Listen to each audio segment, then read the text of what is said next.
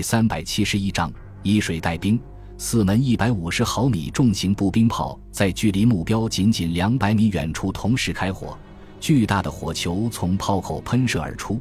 笔直地飞向对面的邮政大楼。距离的爆炸之后，墙体出现四个一米多宽的窟窿，凶猛的火舌从洞口的窗户冲了出来，烟雾弥漫之中传出声嘶力竭的惨叫声。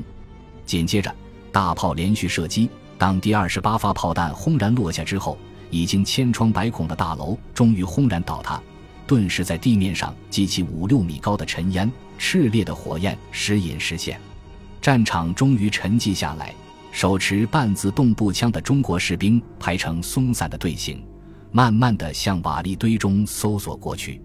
突然，一根烧掉了半截的木头被猛地掀翻，一名满脸是血的日军士兵站了起来，拖着残缺不全的左腿。嚎叫着，中国士兵冲杀过去，手中的步枪已经被炸去了大半，前面的枪刺和木柄加起来还不到一米长。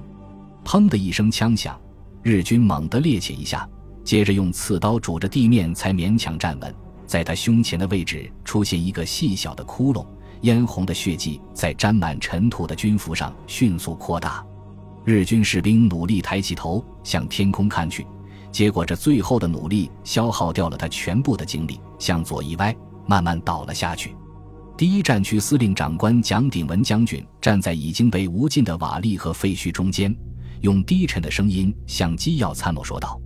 立即向重庆发报：一九四三年六月二十七日下午四时三十五分，我军收复开封，全歼日军一个旅团，伪军孙良诚部被歼灭大半，残部沿陇海路向东逃窜。”我军正衔尾追击之，接着他话锋一转，用沉痛的语气说道：“此次攻城，我军旅长一死二伤，团长伤亡各二名，营长阵亡九名，连以下官兵战死五千余人，轻重伤员逾万，全体将士已竭尽全力。本人作为战区司令官，虽然在第一线督战，仍然没有在统帅部规定的期限之内完成收复开封的任务。”由副统帅部和各位长官重托，请予处分。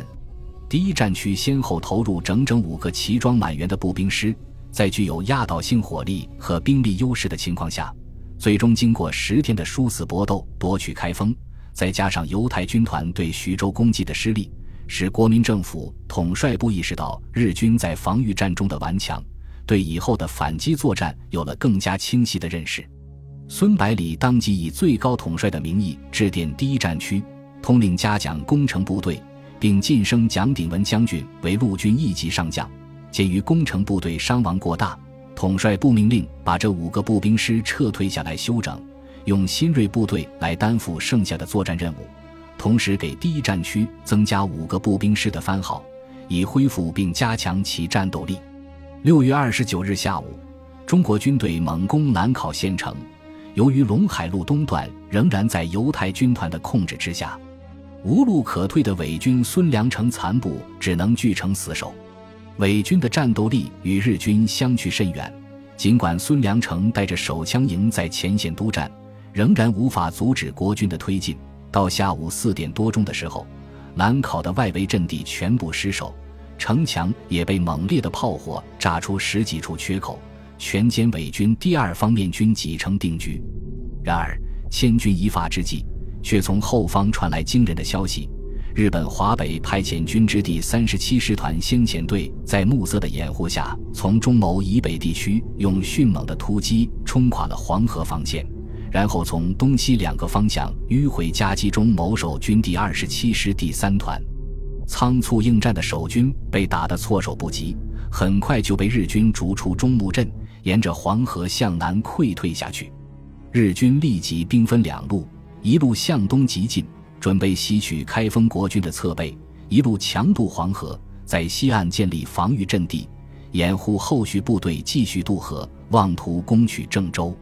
得知日军出动的消息，孙良诚的伪军好像打了强心针一样，顿时神勇起来，硬是从国军的包围圈里杀出一条血路，向北逃窜而去。不过，在攻击部队的围追堵截之下，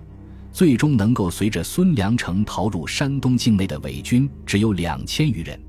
六月三十日上午，日军第三十七师团主力全部渡过黄河，在他们的身后，第十二军的两个主力师团正在源源不断地向黄河岸边集结，准备渡河。与此同时，日军航空兵开始对黄河西岸的守军阵地进行猛烈轰炸，掩护渡河行动。由于日军在战役发起前进行了巧妙的伪装，成功的骗过了第一战区的情报部门，从而达成了战役的突然性。蒋鼎文接到报告之后，立即命令第三十一集团军驰援郑州、开封、兰考、商丘一线的守军就地组织防御，同时向统帅部请求出动侦察机，以摸清日军的兵力部署。日本统帅部选择的反击时机非常巧妙。首先，横山勇的第十一军虽然止步于长沙城下，但是远未变成疲兵，大举反攻为时尚早。其次，第一战区的五个主力步兵师刚刚撤下去休整，因而兵力非常紧张。再加被黄河分割成东西两部分，无法相互支援，几乎到了捉襟见肘的地步。在这种情况下，中国军队即使能够守住郑州，陇海铁路也会重新回到日军的手中，犹太军团将彻底落入日军的重围之中。怎么办？何应钦双眼紧盯着地图。话里露出焦虑不安的神情，陈诚用手轻叩桌面，建议道：“第一战区短时间内是不可能得到增援，只有让第二战区来主动出击，牵制日军继续南下了。”孙百里苦笑着摇了摇头，说道：“阎锡山昨天刚刚来电，称华北的驻屯军和守备队全部变成了日本关东军，正在进行大规模的扫荡。”希望统帅部出动空军轰炸日军集结地和正太路，以打乱日军部署。何应钦懊恼地说道：“这个阎锡山到底在干什么？统帅部已经从河南调集了五六万军队给他，兵力几乎是日军的两倍，居然还是不能夺取战场的主动权。以前总是说他们缺乏重型武器，所以无法攻克日军的堡垒。现在除了坦克、飞机没有，其他全有了。”却没有任何起色，我想肯定是消极避战。此外，没有别的原因了。阎锡山军阀，土皇帝做了几十年，在过去的历次战争中，总是想保存实力，因而给何应钦留下了很坏的印象。孙百里笑着说道：“何部长，我敢担保，阎锡山这次说的是实话。”陈诚也说道：“现在已经军政分开，他就是想做土皇帝也不可能了。”那到底是什么原因？何应钦不服气地问道。孙百里想了想，回答道：“华北国军由于缺乏重型武器，自然只能以防御战和游击战为主，自然没有攻坚战的经验。部队在整编的过程中，虽然配备了重型装备，也进行了相应的训练，但是经验却不是能够训练出来的，必须通过战场上面的生死搏杀积累出来。我想。”第二战区缺的可能就是这个吧，陈诚补充道：“山西山脉纵横，在没有制空权的情况下，重型装备的运输和使用都是不容易的事情，咱们也不能苛责他们。办法总比困难多。”何应钦说道：“现在只能由他们来牵制华北日军，否则一旦郑州失守，不但河南守不住，而其围歼第十一军的计划也会流产。”咱们承受得起这个损失吗？陈诚用手托着下巴，死死地盯着地图，思索可行的方案。